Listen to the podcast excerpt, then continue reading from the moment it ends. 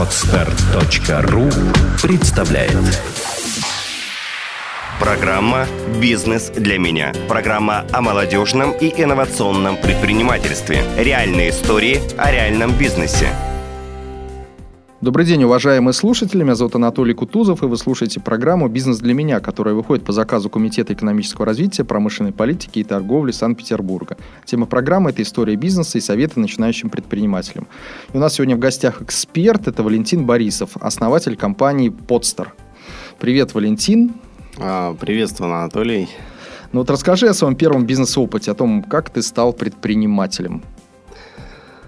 Ну, если вспоминать а, первый опыт, который там, был похож на бизнес-опыт, это был а, обмен а, удобрений животного происхождения на лимонад, когда я проводил лето на даче вместе с братом. И, соответственно, там в течение недели мы собирали определенный заранее согласованный объем удобрений. И на выходных, когда приезжали родители, мы меняли это все на лимонад. То есть, подожди, удобрения – это вот то, что производят коровы, вот эти удобрения? Да, по сути, да. Угу. Нет есть... удобрений, нет лимонада. Угу. все просто. А кому, как тебе пришла э, эта идея в голову? А папа нам сказал о том, что вот хотите столько-то литров лимонада, давайте договоримся. Мы договорились. То есть это была некая договоренность. И, в принципе, э, ну, сейчас прошло много лет, то есть это, ну, там, начальная школа, может, дошкольный возраст, есть так вспоминать. Mm-hmm. А сейчас, когда ну, я там, заканчиваю какую-то задачу или там, как-то себя радую, я периодически покупаю себе сам уже баночку лимонада. Как-то это осталось то есть ты научился, э, научился радоваться проектам на примере первого проекта, да, с этим лимонадом. То есть у тебя осталось в памяти счастливые воспоминания детства и успеха в первом проекте. Ну да, но в какой-то степени это больше как отношение, да, то есть э, мы что-то делаем, что-то за это получаем. В принципе, я так понимаю, с точки зрения родителей, это, наверное, там элемент воспитания, и, ну, мне кажется, это положительно мне сказалось. Интересно, а расскажи, какие этапы ты считаешь знаковыми в твоей вот бизнес-карьере и что было самым сложным на пути развития? Ну, ну, первый этап знаковый – это когда я начал работать в семейном бизнесе достаточно плотно. А, у меня в семье было производство металлокаркасов для мебели, то есть работа с металлом, вот. И я там достаточно рано начал подрабатывать. А, там первый вид работ, который я там делал, это я мог только протирать трубы и, в принципе, этим занимался. И дальше я взрослел и, соответственно, начинал делать более сложные виды работ, там а, сверление, сварка, там, работа на других станках. И потом стал мастером, ну, то есть у меня была смена, я руководил ей. Это было таким, то есть достаточно рано я получил опыт руководства, да, я был сильно моложе, и там особенность людей, которые там работают на производстве, да, взаимодействие с ними, это было очень тяжело, и мне это запомнилось, я считаю это очень важным, да, то есть это сильно сказалось на том, а, соответственно, там, что я делал дальше, да, и какой выбор я делал. Дальше у меня был этап, когда я ушел из семейного бизнеса э, по причине того, что понял, что ну, работать с родственниками э, для меня, наверное, слишком тяжело или ну, не получается. И, соответственно, э, по сути, то есть э, тебя каким-то образом подавлял э, руководитель твой отец или... Ну как-то да, возникали какие-то конфликты и при этом, ну в том числе, э, наверное, ну, в какой-то степени получалось так, что я, ну немножко не сам. Ну да, меня взяли, меня всему научили, там, ну допустим, я руковожу, но но это уже было, я просто туда пришел так по наследству, да, как бы. Наверное, так. И вот это ощущение, да, или вот это понимание, да, некое, оно могло всплывать в какие-то конфликтные ситуации, да, ну, там, может быть, даже не, не специально, но факт того, что это может, э, ну, вот так вот подаваться, меня беспокоил. Валентин, ну вот у каждой ситуации, как известно, есть э, два взгляда и две стороны. Вот какие плюсы ты можешь выделить и минусы в работе с родственниками? Потому что этот вопрос периодически обсуждается. Стоит ли брать на работу а, твоего брата, там, э, друга, девушку, угу. ну, человека, с которым ты очень хорошо знаком? А плюсы, а, ну, скорее всего, да, это некое доверие, да, там, да. Если положительный момент, это может быть именно доверие, да, можно в какой-то степени больше рассчитывать на человека и ниже риски того, что он ну, позволит себе что-то да, неправильно. С другой стороны, а, по сути, наличие там, вот как раз родственных связей или каких-то неформальных отношений, там, в том числе дружеских, это наоборот э, делает человека более, ну я не знаю, более плохо, ну, происходит нарушение субординации, не знаю, человек плохо не воспринимает тебя как начальника, руководителя. Да, да, человек может путать эти понятия, да, и когда от него требуется соблюдение роли там, сотрудника, он э, включает роль друга или, ну, то есть смешение ролей. И лучше это разделять. Я считаю, что, в принципе, это возможно, и, но это достаточно сложно реализуемо, и, ну, дополнительные риски возникают. В целом, мое мнение, надо этого избегать по максимуму. То есть э, интересно, что тут э, возможно взаимоманипуляция, когда и э, да. одна сторона, и другая, когда нужно вспоминает о дружбе, когда нужно вспоминает о том, что мы сотрудники, коллеги по работе, у нас угу. есть какие-то обязательства. Да, и каждый конечно. это делает для своей выгоды, если ему, ну, если он как бы такой неоткрытый партнер, да? Ну, это да, это, ну как, там, да, это по моему опыту работы на производстве, допустим, ну, по идее, ну, не знаю, взять вопрос отпуска, да. То есть, ну, ну как же так я пойду в отпуск, если я... А, ну, вроде как я сотрудник, а каждый сотрудник ходит в отпуск, но с другой стороны, я, ну, я не знаю, сын генерального директора, который потенциально должен дальше тащить эту компанию, развивать ее, и, соответственно, как-то неправильно мне ходить в отпуск, но это угу. некорректно. Ну, твой брат может тебе сказать, что Валентин, но вот понимаешь, мы же, ну, ты отпусти меня, давай там, или твой друг, да, по, пораньше в отпуск или пораньше с работы, да, ты со своей стороны можешь то же самое сказать, ну, там, брат, поработай сегодня подольше. Ты же вот мы с тобой, да, выручи там сегодня. Ну вот все разошлись, мы с тобой, давай вот, поработай. Mm-hmm. Обычного человека так попросить не можешь. Скажи, а вот э, в настоящий момент, когда ты работаешь с сотрудниками, с персоналом, когда ты набираешь новый персонал, ты ориентируешься, насколько ты ориентируешься на рекомендации? Э, либо ты принимаешь решение всегда сам на собеседовании, и для тебя рекомендация не имеет э, ключевое значение?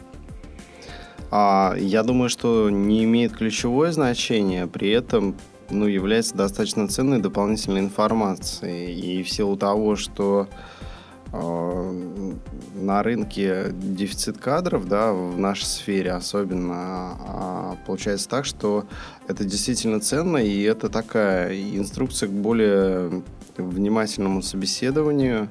Соответственно, ну, собеседование подтверждает или не подтверждает. Да?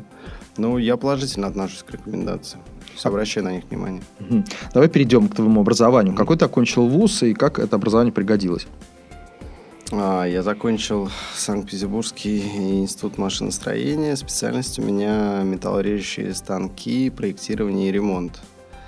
Угу. Ну, сама специальность и институт были выбраны, когда я работал на производстве, вот в семейном бизнесе, и, соответственно, она связана там, да, с тем, чем я там занимался. И, в принципе, ну, как пригодилось? Наверное, там, преимущественно никак. То есть сферу деятельности я сменил кардинально.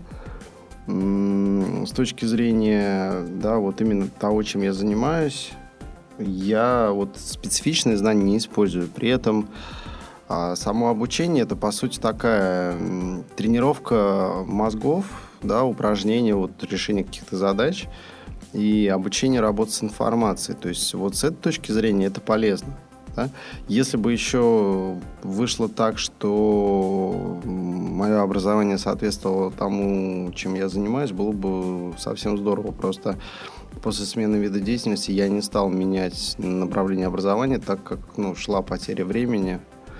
А как и ты это... считаешь, какие знания тебе могут помочь э, в развитии компании в настоящий момент? И планируешь ли ты получать еще какое-то дополнительное образование? Возможно, возможно, да. То есть я смотрю с точки зрения затраты по времени, да, и хочется найти что-то, чтобы там было по максимуму именно то, что надо. То есть минимум каких-то дополнительных знаний, которые я практически ну, не буду использовать. А направление это финансы и управление бизнесом. Угу. То есть вот эти два направления, они мне интересны, и я пока там не, не принял какие-то конкретные решения там и так далее, но в целом я думаю, что там в той или иной форме я буду расширять да, круг своих знаний вот в этих направлениях. А как ты считаешь, что самым является самым сложным в развитии компании и в управлении компанией?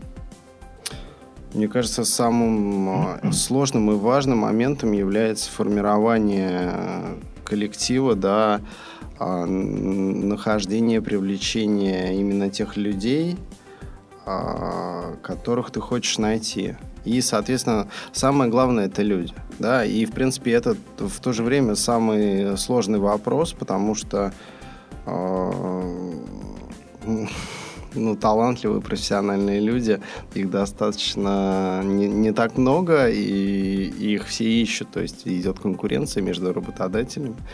Так же, как и считается, как и руководителей. То есть, э, если проводить опросы сотрудников компании, кого бы могли вспомнить как э, талантливого руководителя, обычно вспоминают, ну, там, одного. Там, ну, от силы, может быть, еще кого-то вспоминают. Даже у людей, которые уже десятилетиями работают. Чаще либо это, ну, работали и работали, но вот э, быть э, на своем месте руководителю и сотруднику это всегда такой жизненный поиск. Я согласен, да, а особенно учитывая дефицит кадров, да, то есть дефицит кадров, он э, чем выше позиция, тем он острее, мне кажется. И, соответственно, да, руководителей меньше всего. Угу. Ну вот расскажи, э, Валентин, как э, пришла идея создания компании Podster? Потребовался ли стартовый капитал для этого проекта? И каким образом можно привлечь деньги в новый проект? И насколько это вообще нужно? Вот такая история. Ну, а идея проекта Подстер, она, наверное, пришла ко мне а, после того, как я ушел а, из другой компании. Это была компания PodFM. А, в ней рабо- я занимался а, прямыми продажами а, рекламных услуг. И в процессе а, выполнения этих обязанностей я общался с большим количеством потенциальных клиентов и задавал им вопрос, да, а что необходимо сделать, а что необходимо там добавить, да, чтобы вам стало интересно, чтобы вы стали покупать, да, какой, по сути, продукт надо создать. И э, разные люди рассказывали мне разные вещи. В итоге я придумал такую штуку, как э, вот эта партнерская система э, монетизации и распространения аудиоконтента. А, дальше я ее пробовал реализовать а, в компании. Угу. А, соответственно, под FM. Но там в определенный момент мои взгляды там разошлись с политикой а, компании, я из нее ушел. И как только я из нее ушел, у меня возникла идея сделать вот эту систему, просто сделать ее самому. У меня, ну, у меня на самом деле не было ни денег, а а, были люди, которые были готовы со мной вместе это делать. И я, соответственно... А, был у меня кредит на машину. Я хотел себе машину купить в кредит. Соответственно, машины я так и не купил. Это были на первые деньги. По сути, хватало нам на первый месяц, два месяца работы, а, который я начал вкладывать в проект. Дальше... А, а дальше я действовал Э, ну, достаточно, а, скажем так, я просто активно а, искал деньги постоянно. Я нашел несколько, э, там, скажем так, я не знаю, бизнес-ангелы или это э, там, или частные бизнес, инвестиции. Черти, да, там, да, да, да. А, вот, там достаточно такая была и неоднозначная история. Дальше это, это были снова кредиты, это были долги, это были семья, да, знакомые и так далее. В принципе, вопрос вот первый год финансирования проекта это было ну, очень жестко. То есть э, мне, ну, сейчас я хочу сказать о том, что я так больше никогда не хочу снова делать. Э, в плане того, что ну, такого количества э, долгов, ощущений, uh-huh. долгов, да, э, я не знаю, сказочных снов. Uh-huh отличного там, самочувствия у меня давно такого не было. Это было ну, что-то новое для меня. Я просто никогда так не рисковал. И при этом это было одновременно. То есть э, замечательно, здорово и страшно в том числе. Угу. Ну, с другой стороны, ничего более интересного я никогда так не жил, как вот я жил э, вот это время, когда решал насущные проблемы проекта. Вот. Угу. А в целом деньги, они вот спонтанно. То есть они, по сути, я решил делать проект, у меня там был кредит, не было никого. Через две недели я нашел еще денег, там, через месяц еще, и там каждый месяц все решалось, все возможно. И то есть э, с, э, вот этот кассовый разрыв, он в итоге не увеличивался, ты его пытался с помощью привлеченных средств сокращать, либо его да. совсем уничтожать. И э, потом, насколько я знаю, у тебя появился еще один инвестор, да?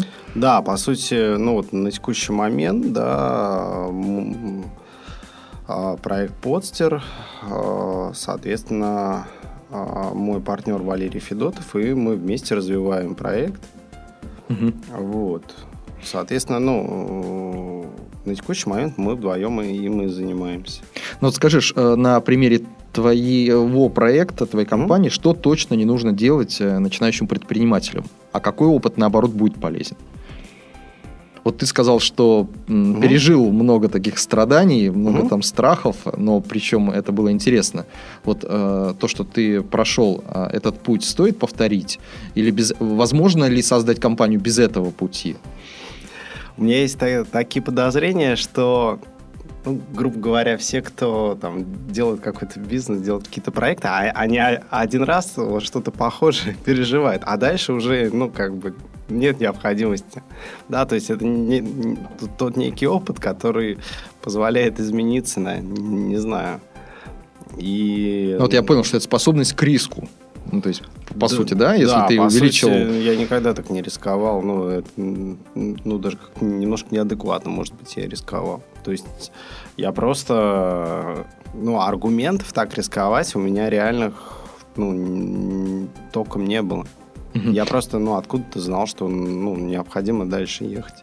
Тебе что-то советовал э, вот твой отец, который является уже опытным предпринимателем, и у да, него конечно. есть своя компания. То есть он говорил, что Валентин, не рискуй. Да, нужно, в или том, наоборот в рискуй. том числе, да. То есть в большинстве случаев мне говорили о том, что, ну, не стоит продолжать, пора остановиться и, и все.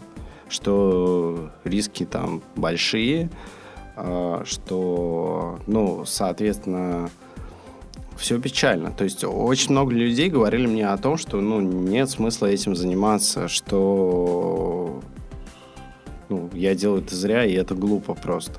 И ну, вот момент привлечения инвестиций вот второго да, партнера, угу. о котором ты сейчас э, сказал, э, предшествовало ли создание бизнес-плана? Там, поход на сессии молодых интерпренеров, вот, э, работы там с ассоциацией бизнес-ангелов, обращение угу. в фонды венчурных инвестиций. Что ты делал для того, чтобы найти этого партнера? И какой механизм может помочь привлечь партнера, если необходимо, вот, в похожей ситуации, как у тебя? Так, ну, получается, я был резидентом бизнес-инкубатора. Это государственный инкубатор Ингрия. И э, это резидентство помогло мне в составлении там, плана, да, финансового плана именно с точки зрения финансов. А, вот. А с точки зрения знакомств, то есть я просто общался с различными людьми и многим говорил о том, а, что, соответственно, я привлекаю в проект инвестиции, а, что у меня есть там описательная документация, есть план, есть презентация, есть там краткое описание этой презентации и угу. математическая модель развития проекта, роста рынка. И вот туда вместе с Ингрией И также там, я привлекал дополнительных э, специалистов вот с финансовыми компетенциями. Соответственно, мы добавили вот эту финансовую составляющую, сделанную по, по неким стандартам. Просто я совсем далек от этих стандартов. Uh-huh. Вот. Это все помогло. А само знакомство, оно произошло... Ну, я не верю, что бывают просто случайности там. Ну, uh-huh. не верю, что такое бывает. Но для большинства людей это выглядело, бы именно как случайность. Да, и я там пришел на мероприятие, не связанное с инвестициями, просто подошел там к одному из людей, предложил создавать подкаст. Потом mm-hmm. этот человек пришел ко мне создавать подкаст и описывая свой проект, он спросил меня, а, там, ты ищешь э, инвестиции, не ищешь? Я сказал, что ищу. Меня познакомили. А, то есть он тебя да, сам с моим спросил. будущим партнером. Угу. Да. То есть, и в целом, по сути, ну, э, я просто всем рассказывал о том, что да, я привлекаю инвестиции. Mm-hmm. Вот. Также ну, я не дошел до этапа массовой рассылки по фондам предложений и так далее. Вот чтобы было там, я точно не знаю. Mm-hmm. Наверное, было бы еще больше. Но в целом надо пробовать все варианты. И вопрос может решиться самым неожиданным образом, да, вот человек, которого вы ищете, или там фонд, да, это может быть где-то рядом, там, в двух рукопожатиях буквально. А вот что ты думаешь о позиции, когда иногда люди не задумываются, говорят, что вот без связи никуда, связи все решают. А, были ну, ли у ну, тебя связи, да? Не были, насколько понимаю. Ну, получается, да. Да, там те связи, которые какие-то у меня были, они, они не сработали. А, мне кажется, это ну, классический стандартный стеклянный потолок. Можно думать о том, что, ну, я не знаю, что если у меня там, не знаю, рост э, меньше 170, да, то я не найду деньги. То же самое. Или если у меня там а, глаза там, да, допустим, какого-то цвета. Это примерно равносильное утверждение. Ну, вот твой опыт показывает то, что связи э, можно формировать и нужно. Что большинство известных людей, которые сейчас работают и в Москве, и угу. занимают должности министров, и стали теми известными угу. людьми из списка Forbes, они не имели никаких связей, они э, просто эти связи умели формировать. То есть известная история, недавно вышел вот фильм там о Березовском, который ходил по кабинетам, очень долго там засиживался, специально просил принести ему третью чашечку чая для того, чтобы формировать имидж человека, который очень приближен э, к тому лицу, к которому он пришел навстречу. И выходя из кабинета, люди думали о том, что он, значит, э, какой-то значимая персона, с ним нужно тоже иметь дело, раз он побывал у этого чиновника крупного и так долго там провел, не 10 минут, а целый час. Вот. Скажи, а в чем вот, в принципе, секрет успешных коммуникаций с людьми? Мне кажется, нет никакого секрета, и это, ну, это такая чисто коммерция, да. Если есть секрет, значит, можно продавать ответ на этот секрет. Uh-huh. И вот ну, появляется куча людей, которые знают, в чем секрет, и за- зарабатывают деньги, да. При этом, ну, то, что есть какой-то секрет и есть какие-то правила, это такая очень удобная штука для тех людей, которые ну, тем самым оправдывают там свое нежелание, да, пробовать по-другому общаться или там проявлять какую-то гибкость. Вот. Секрет никакого нет, надо просто уважать интересы другого человека. Да, ну, желательно там ставить себя на его место и понимать вообще, ну, что ты, ты что-то интересное предлагаешь или нет да, учитывать интересы, да, проявлять уважение, учитывать интересы собеседника, партнера. А есть ли у тебя какие-то специальные управленческие ноу-хау в работе? Твои наработки лично, не из книги. Что ты, может быть, заметил и что ты делаешь для того, чтобы... Ну, у меня, в принципе, не такой большой управленческий опыт, да, я в какой-то степени, я думаю, что я ну, много ошибаюсь в том числе, и там с точки зрения эффективности управления мне еще далеко да, обучаться, тренироваться, развиваться и так далее. При этом, ну, ноу-хау это какие-то э, с юмором и нестандартные решения. Mm-hmm. Мы там запускаем несколько таких неинтересных э, интересных, таких, может быть, даже прикольных, не, не знаю, неоднозначных и спорных э, вещей в постере.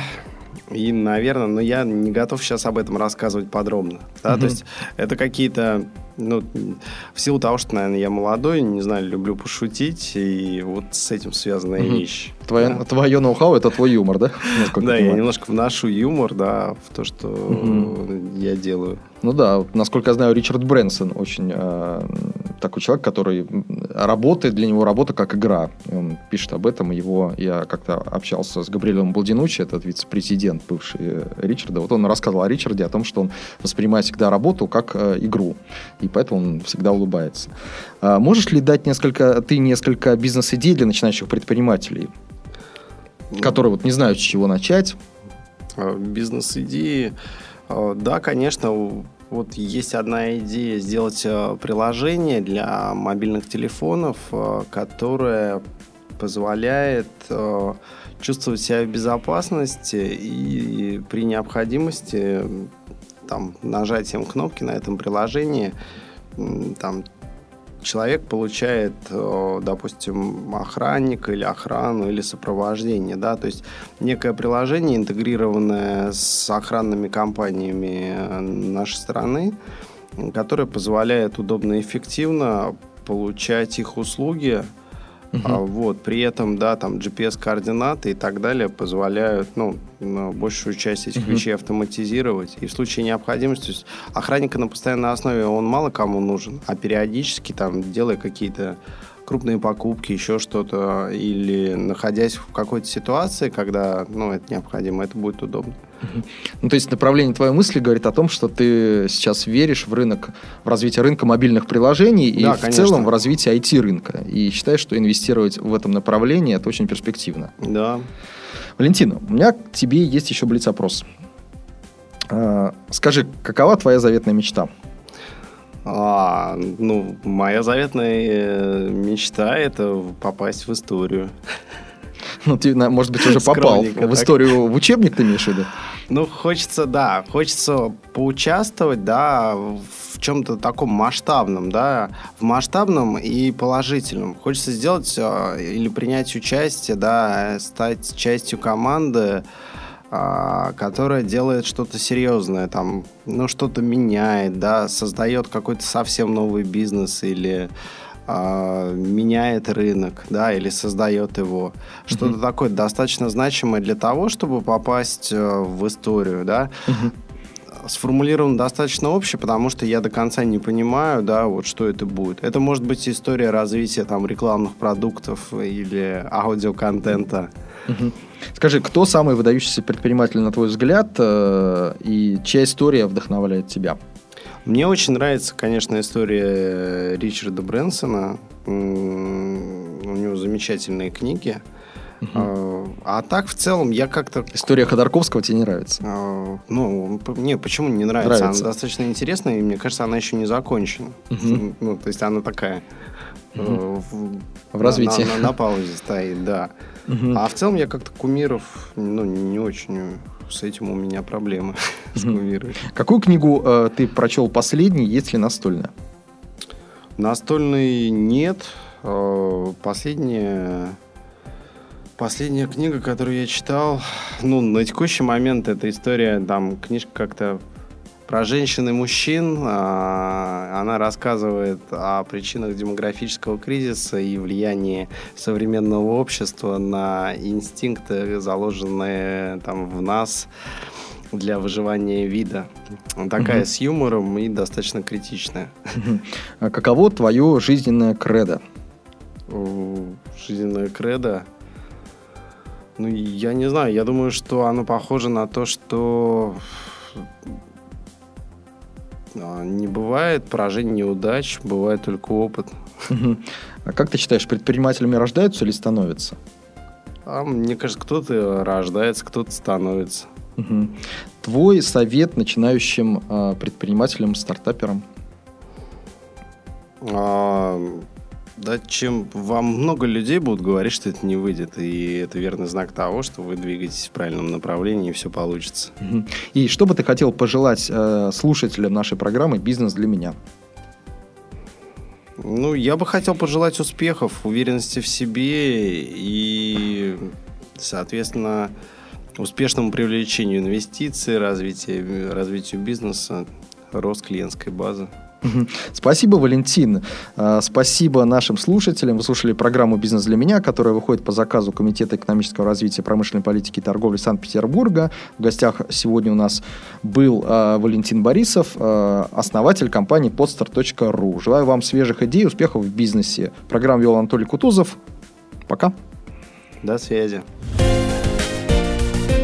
Программа «Бизнес для меня». Программа реализуется по заказу Комитета экономического развития, промышленной политики и торговли. Информационный партнер проекта – podster.ru. Партнеры программы – образовательно-консультационный центр «Успех» и GCI СПБ.